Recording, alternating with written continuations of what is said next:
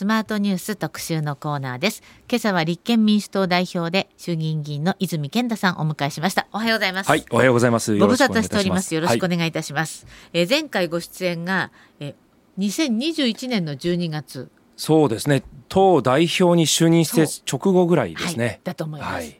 ねそれからもう1年半までいかないですけれどそうですね。1年半弱で、まあいろいろなことがありました。いろいろなことがありました、はい、そうですかはいあのまあ、まずは、えー、先週の韓国のユン・ソンニョル大統領、はい、日本を訪問したわけですけれども、えー、この、まあ、ちょっと今日は大きなニュース入ってきたどっちからいこうかな？あウクライナとウクライナからいきましょうか。それでもいいです。はい、普通ですね。そうですね。はい、はい、ウクライナ電撃訪問。はい、これはあの、まあ、もちろん安全保障上の理由から事前通告はなくてもいいという暗黙の了解があったということですよね。まあ、そうですね、まあまあ、戦後初めて戦地である国に日本の総理が赴くと、まあ、やはり緊迫はしていますから、うん、あ事前のなかなか日程を出すっていうのは難しいと。い。うのは野党の方も理解をしてましたね。ね。ただあの岸田さんは、えー、もう最後ウクライナに向かう途中かポーランドに向かう途中野党のえー、あの代表の人たちには、はい、あそうですね。与与党の代表の皆さんにはね伝えたってあ、ね、与党の代表の皆さん。そうですね。あそうなんです、ね、野党には多分そういうところまではやっていないこれは暗黙でえー、まああの多分このタイミングか次の土日か、うん、まあそういうふうに言われていましたんで、はい、まあ、予想は大体していましたけども。そうですか、はい、まあ、泉さんも昨日記者団の質問に対して、まあ、これはじあの後で国会で報告していただければ構わないというお話をなさってましたよね。ね。やはりあのゼレンスキー大統領と、まあ、直接会談をしたわけですから、はい、まあ、帰国報告とい。うものをちゃんとしていただいて、はい、そして日本からの支援が今後どうあるべきか、うん、まあ、これもやはり国会の中で議論する必要はありますね。うん、これはやはりあの日本の総理大臣がウクライナに行って、直接ゼレンスキーさんと話すっていうことはやはり重みがあるというか意義のあることなんですかね。うん、あの実はこれでようやく G7 すべての首脳がゼレンスキー大統領と会ったとい。うことで、はい、特に議長国なので、ええ、まあ、日本だけが会っていなかったというところを、どうしてもそのピースは埋めなければいけなかったと思いますね、日本の存在感という意味でも。え、ですから、まあ、これはあの少し日本の側のタイミングがここまで遅れてしまったことが、まあ、多少問題であったなと思いますね。そうですか。ちょうど時を同じくしてプーチンさんと中国の習近平さんが会っていましたけれども、これこれはあの、ある意味プーチンうん、大統と習近平さんの、はい、おこのロシアと中国の会談を国際的にはまあ打ち消す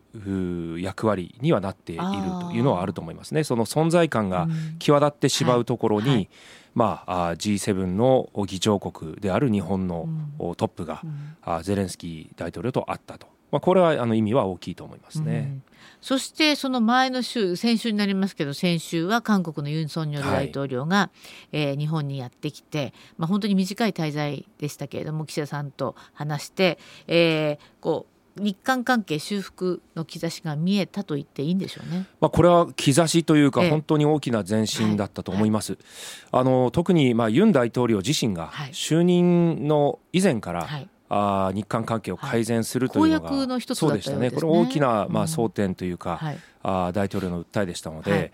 まあ、有言実行だなと、うん。うん、あの強い意志を持って、はい、えー、やろうとしているなというのは感じましたね。うん、ですから経済そして安全保障そして、まあ、戦後処理の問題、い。ずれにおいても、まあ、まずはその韓国国内でできることを最大限考えるとい。う姿勢でまず対応してくれたと思いますね。これはかなり評価なさってますか？えあのあくまで日本側が主張してきたこと、うん、過去の日韓の声明ですとか取り決めを含めて、うん、そこを遵守しながら、まあ、お互いの国が過去を覆すことなくじゃあどういうふうな向き合い方をできるだろうかと考えた時に、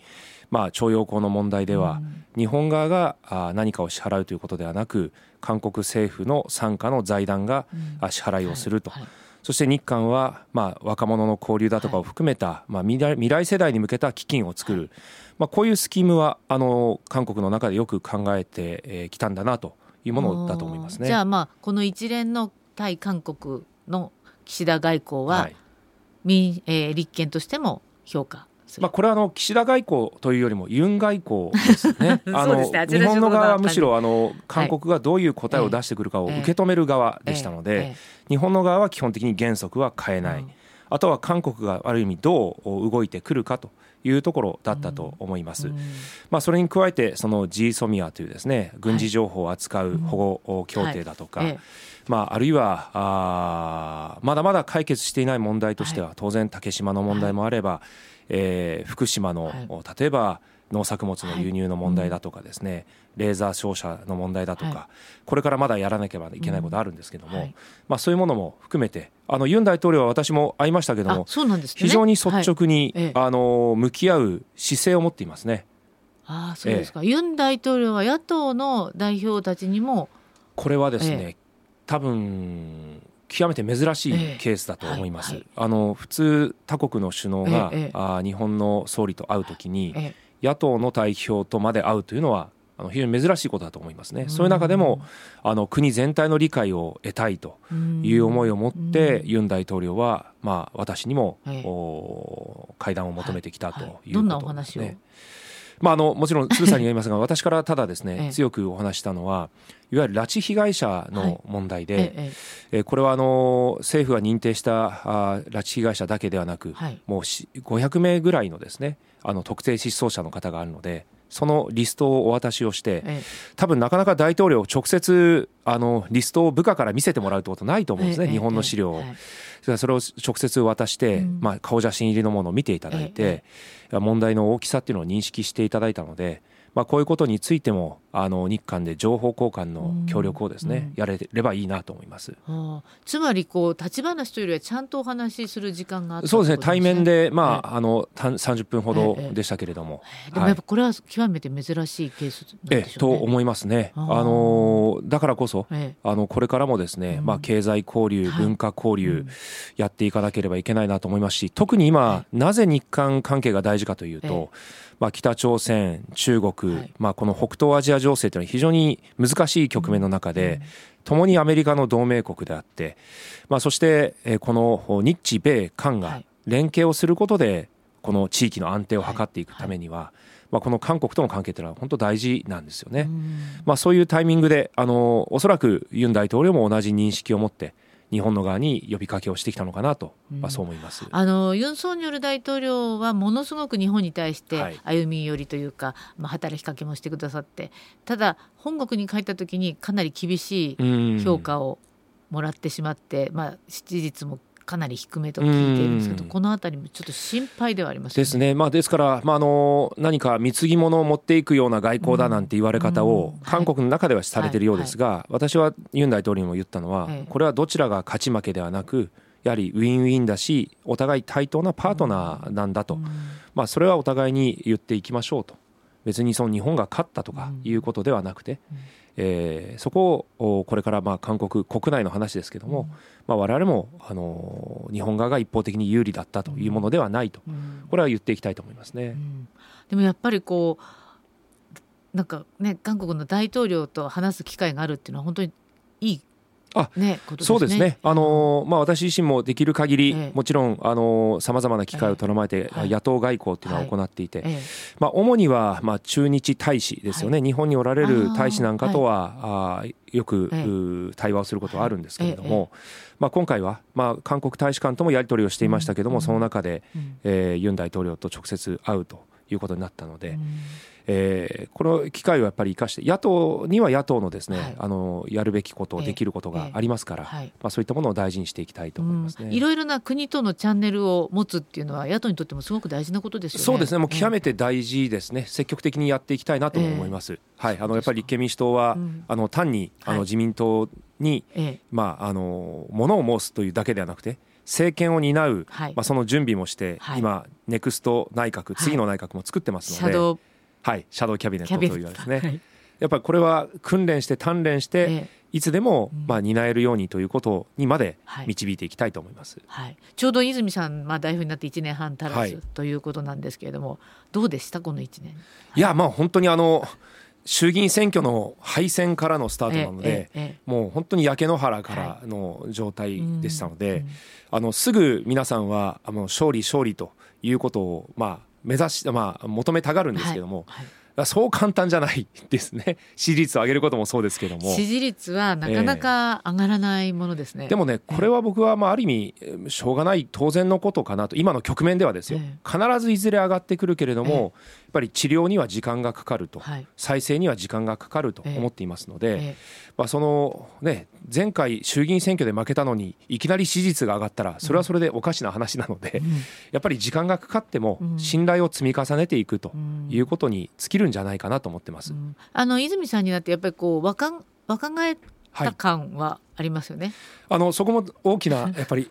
一つのあの取り組みで、え今までもう有名な先輩方え、が有名な先輩方。もうずっと党になってきていますのでえ、次世代もいるよっていうのはええまあようやくはい。少しずつ伝わってきてるのかなと。ああ。そうでもこの1年半の間にあの有名な先輩方の一人である岡田さんがはい。幹事長として、ええまあそうですね。はい、入りましたまあ、そこはですね、まあ、岡田さんだとか安住さん長妻さんからはい。今次世代がええ。学ぶ大きなチャンスだと思っていてあもう一回先輩たちえにえ主要な役職についてもらっあてはい。そこからしっかり学べようと。もうとにかく中堅若手が先輩たちから学ぶと。そして次の世代につないでいくと。ええ今そういう取り組みをしてます。で立憲の中で一生懸命風通しよくしようと、はい、あそれはものすごくあの先輩たちも、ええ。あの若手を教えてくれていますし、え登用してくれてますし、あのその意味では次の世代が楽しみになってきてる感じはしますね。そうですか。はい、はい、えー今朝は立憲民主党代表の泉健太さんをお迎えしています、えー後半は、えーちょうど今あの国会の中でも話題になっているお話なども伺っていきたいと思いますので後半もどうぞよろしくお願いいたします。ありがとうございました続いてはスマートニュース特集パート2今朝は立憲民主党代表の泉健太さんをお迎えしています。後半もどうぞよろしくおはい、願いします、よろしくお願いします。えー統一地方選がもう明日から？そうですね。ね。まずは知事選挙からスタートするということになりますね。立憲もまたここでも踏ん張らないと、そうですね、あの今全国で約800名ぐらいの議員がいて、まあ、そして900名以上の仲間たちがさらに、まあ、あさらにというか全体で立候補するので、はいまあ、やっぱり全員当選を目指していきたいですね。代表としてはそれでは全国くまなく、あのくまなくと言いたいところなんですが国会も開かれているのとですね。あと結構やっぱり私の場合は周りに警護がつくのであこう動くのが大変で、あはいはい。ですから仲間たちと手分けしながらええやっていきたいなと思います。そうですか。まあそう今国会の話題になりましたけれども国会自体はどうですか？これ与党ペースで進んでいると言われている気が。あそうですか。あそうでもない。我々はそんなふうにあまり感じないんまあですけどでもちょっとね。今、はい。一番の話題はあの小西博之さんの放送法の話でしょうか。ええこれはあの、まあ、小西さんが確かに発端にはなったんですけど、い。やっぱり総務省の根本の問題っていうのは、放送法のうん。その政府の解釈が変わったかどうか、はい。はい。要は一つの番組があ公平ではないとしたところで、うんまあ、放送法違反だと政府が判断してしまうかどうかというところなんですけど、はい。はい私たちはそれはするべきじゃないと、はい。やっぱ放送全体を見て、うん。えー他の番組も含めて見て、えー判断するべきだと言っているんですが、はい。あの一時期その高市大臣の時にはい。答弁におかしなというか新しい解釈が加わったわけですよね。ええ一つの番組でも極端な例があればと、はい。でこの解釈っていうのは50年前に一度お議論されたことがあるええ。答弁されたことがある解釈なんですけど、それ以降50年間全く答弁では使われていなかったものがはい。高市さんの時に復活してきたのでこれは政府おかしいんじゃないのかと、まあ、小西さんもともと政府はおかしいんじゃないのかとうん。撤回すべきだって言ったら、え高市さんがまあそのやり取りの中えで、えまあ、この文書が捏造で、はい。えーもしあれだったら私はもう辞めてしまうと、はい。議員も大臣も辞職すると言ったもんですからなんかどっかでそっちの方にあそうですね。かつて安倍さんが言ったような話に、ええええ。ちょっとですからなんで高市さんがここまでこの不要に強がったのかなと。別に高市さんを責めるための本来質問じゃなかったはずが、本来は放送法あの、ね。いつの間にか解釈変わってませんかっていう質問だったわけですよね。だったのに、ええ。高市さんは、まあ、その文書の捏造かどうかをめぐって、はい。捏造であれば自分はやめますと、まあ、単価を切ってしまったわけですね。まあ、単価を切ることのおそらくかっこよさみたいなものを、まあ、あー評価を受けるんじゃないかと思って言ったのそうなかんですか？ちょっと本当にね、ええ。あの分からないんですよ。でその後もあの確かいろいろと質疑の中で、はいあそうそうもう。信用できないならば質問しないでくださいっていうまたおかしな。あれはちょっと切れちゃった感じでしたね。そうですね、はい。でこれ予算委員長から注意をされると、ええはい。ですから決してこの放送法の問題っていうのは、高市さん劇場ではないはい。のに、ええ。なんかこう高市さんの答弁が常にこう、うん。生きり立ってしまっちょっている、と高市さんの方が感情的になってる。そこは感じますね。ですねうんえーですから、まあ、あくまでは改めてですけど、ええ放送法、ええまあ、この放送局に対して、うん政治の側が番組名も挙げて、はい。まあ、官邸の中でえ話をしているとすればですね、えこれやっぱりそれだけで口先介入にもなってしまうわけですので、まあこういうことをやっぱり許しちゃいけないと。えはい。もっと自由に放送していただくようにしなきゃいけない、特にその日本はですね、まあ、かつての民主党政権から比べればですけど報道の自由ランキングがどんどん世界の中でも落ちてってるんですよね、なんでこんな先進国で民主主義で自由なはずの国の報道の自由ランキングがもう100位とかですね、はい。ええ。そういう状態になってしまっているのかということでいうとこの官邸の隠然とした圧力みたいなものが、まあ、放送業界にも伝わっているんじゃないかと、やっぱりそういうことを改めるためにはちゃんと自由ですよということを政府の側がやっぱり言う必要があると思いますね。ただあの岸田総理自身はこの問題については放送法自体の解釈は変わっていないというええ。答弁はなさってますね。そうですね。あの、解釈変わっていないと。しかし補充的説明っていうのがついたというんですよ。じゃあこの補充的説明っていうのは何ですかと、そこに一つの番組っていうのが出てくるんですね。一つの番組で極端だった場合は、あ適用する可能性があるということを言った。でこれはやっぱり補充的説明という言葉で別扱いしてもおおそらくメディア側には当然伝わるメッセージになるので、うん。そこは政府はですね、はい。じゃあ本当に変わってないというんであれば、その補充的説明っていうのは撤回すれば良いのじゃないですかと、うん。ただこれもやっぱり岸田さんにとっても高市さんのその今回の一連の言動っていうのは多分意味がよく不明な点があるんじゃないかなと思うんですよね。なぜ高市さんがあんなに強がってられるのかというのは。えですから岸田さんとしても、まあ、高市さんからすればもしかすると、ええまあ、岸田内閣はいつでも辞めてもいいというよううん。な強気の思いを持ってると思うので、まあ、それで、えー高市さんは結構跳ねて発言をしていると。岸田さんはそこ様子を見ていると、ええ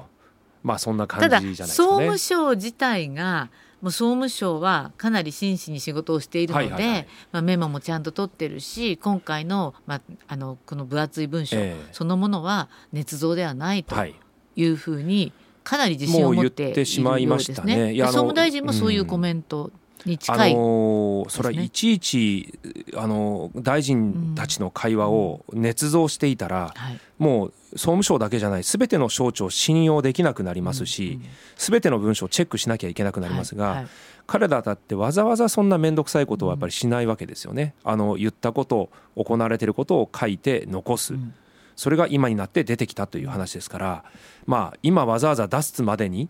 捏造なものを何年間も保存をして よしここだと思って出しているわけでは多分ないだろうというふうには思いますよね。そうですか。これまあ根本はその放送法をの解釈を変えてしまったのではないかって、そんなことないですよっていうことを、まあ、聞き出したいというか、あのわけですけれどもこれ、まあ、当時のキーマンと言われる、まあ、磯崎はい。亮介さんですか、ええ。まあ前佐官だった人ですね。はいはい。この方の証人喚問というのをよいやこれですね。ですから、はい。ずっと求めてるんですよ、はいはい。あの我々としては真相を究明したいということ、もちろん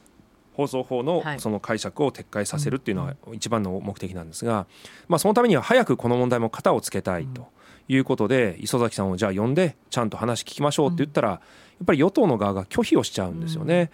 ですからこれは別な形の審議拒否でして、うん。あの本来アメリカであっても関係者を呼んで聴聞をして、えー事態を、まあ、真相を明らかにする。こんなことはよく行われているわけですけど、なぜか日本の議会そこ与党が、まあ、抵抗してしまうので、えー真相がわからないまま延々とこう問題が続いてしまう、これはやっぱり変えてほしいなと思います。変えるべきだと思いますじゃあこれね。文書が捏造ではないというこうスタンスが立憲にはあると思いますから、そうすると高市さんのまあ辞任も求めていくということになるんですか？まああのそれはねご本人がある種勝手に あのそうであれば辞任をしますっええ。て言ったところが発端なので、ええ。高市さんが約束を守る人かどうかが問われてるんであって、ええ。まあ正直言って高市さんが辞任するかどうかばっかりを我々が求めるというよりも高市さん自身が問われてるっていうことだと思いますね。うんそうですね。あの、まあ、今回の国会はあの与党ペースですかっていやそんなことないと思いますって最初におっしゃいましたけれども、えー、あの一番気になっていたのはそういえば年末にあの安保関連文書が、はい、あの閣議決定になって、うん、そして、え岸田さんがアメリカに行ってバイデンさんに防衛費は増やしますからっていう、はい、約束約束をしてそしてあの国会が始まった、ね、ここがなんだか国会軽視っていう意味で与党ペースかなって印象があるんですけども。それは本当にあのまあ、確かに今、自民党、公明党で約300、はいうん、そして立憲民主党が97ですから、はいはい、それは300人と100人で綱引きをしたら、300人の方が強いに決まってるわけですよね、その中で我々必死にもがいて、うん、えー、真相を明らかにしようと努力していて、予算の組み替えを図っていこうと思っているので、答えありきの国会だったらもう議論する必要はないわけですけど、まあ、そのエネルギーの GX の問題にしても、はいはい、そしてこの安全保障の問題にしてもですね、うんはい、やはり国民の不在の国会が開かれてない時に、はいまあ、政府が決めて、じゃあいよいよ国会が開かれたらもう決まりましたと、うん、これじゃやっぱり話にならないので、うん、防衛費もですねあの今回の予算では前年度に比べると26%予算がアップすると、はい。はい、26%アップ、じゃあ子ども予算はって言ったらたった2.6%しか伸びませんと。はい。じゃあ食料安全保障の課題を抱える農業農林水産省予算はって言ったらマイナス0.4%なんですね。それだけやっぱり防衛費だけが増えるというバランスが崩れているので、こういうこともやっぱり多くの皆さんに知っていただいて、今の岸田政権は相当こうバランスが壊れてきている予算を作ろうとしているよと、まあ、そういうものをやっぱり実際に変えたい。そのために私たちは国会論戦をしているんですよね。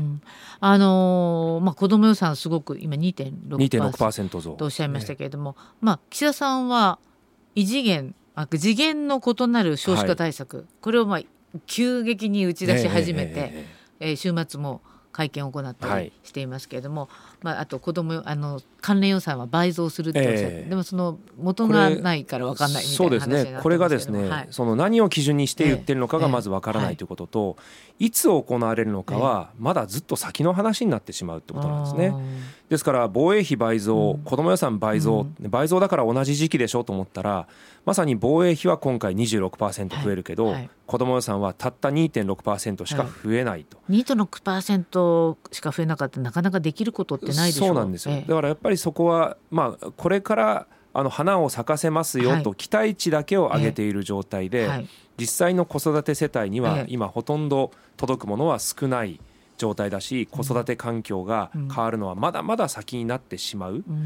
まあ、そういうところは皆様にもっと知っていただかなきゃいけないなと、まあ、この10年間だけでももう過去を振り返っても仕方がないけれども、これだけ子どもの数が減ってしまったこともっと子ども優先予算にするべきだったのにやってこれなかったこと、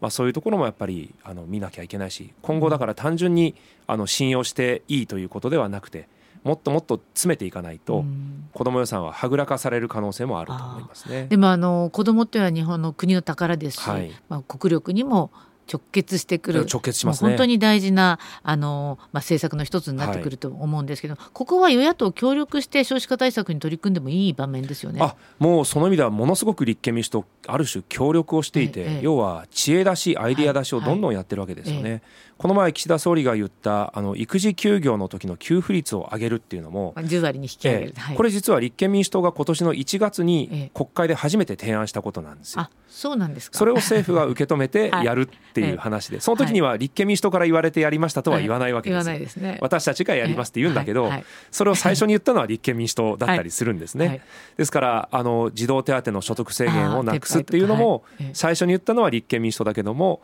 やっぱり茂木さんが言って岸田さんが言ったりすると政府がやりますって話になってしまうん。ですけどそういう意味ではやっぱり野党であっても相当知恵出しアイデア出しっていうのはしてますよね。ここで戦ってる場合ではないというのが本当国の危機ですからね、あのもっともっと若い世代が子供を育てやすいやっぱり20代の前半ぐらいから結婚をしたり出産をしても十分に暮らせるだけの所得収入を、確保できる世の中にしなきゃいけないと思うんですね。うん、子供を産んだら、まあ、産休育休に入るから収入が下がるっていうんではやはりこれなかなかあの子供を産みにくい環境だと思いますし、非正規雇用だと結婚もうんどうしようかなって二の足三の足を踏んでしまうと思うんですよね。ですのでこう正社員になってもらえるような世の中の環境を作っていくとこれも大事だと思いますね。うん、あのまあ明日から統一地方選が始まりますけどもあの永田町あたりでは多分5月の G7 が終わったら衆議院も解散するのではないかと、はい、そんな噂はちらほらあるわけで、うんうんね、はい、はい、そうなると先ほどおっしゃった数のあのまあ、法則でいくと今圧倒的に厳しい立場にある立憲としては、やはり野党どこですか？国民民主党ですか？それとも維新ですか？あの国会での協力っていうのは、はい、もう自民党のおかしな政策を変えるためであれば、うん。はい、いろんな政党と協力はしていきたいと思います。はい。えただあの選挙ということで言えば、それぞれの政党を主張することがあって、立憲民主党にもあるので、そこはまずは立憲民主党自身が戦っていくと、できるだけ協調できる政党がもしあれば、一緒にやっていきたいなとは思います。そこはまあまあある程度遠距離でですね。ある程度遠距離で。はい。じゃ国民とも維新とも共産ともある今はもう各政党それぞれ思惑があるような気がしますね。だけどもやっぱり立憲民主党は、まあ、野党第一党として、はい、えー、各政党をまとめる役割もあるし、そしてまあ各政党に呼びかける立場でもあるので、立憲民主党というこの軸はちゃんと持って、はい、えー、社会保障だとかを大事にする子育て支援を大事にするというこの軸は変えずに、そして再生可能エネルギーを増やしていくという軸は変えずに協力できるところはまあ協力していきませんかと呼びかけはしていきたいと思います。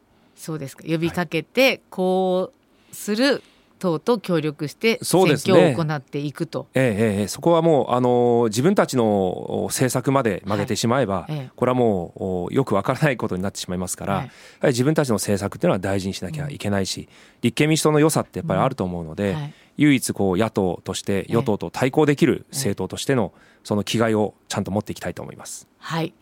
ありがとうございました、えー、今朝の特集のコーナーは立憲民主党代表で、えー、衆議院議員の泉健太さんお迎えしました。どうもありがとうございました、はい、また。次回もよろしくお願いいたします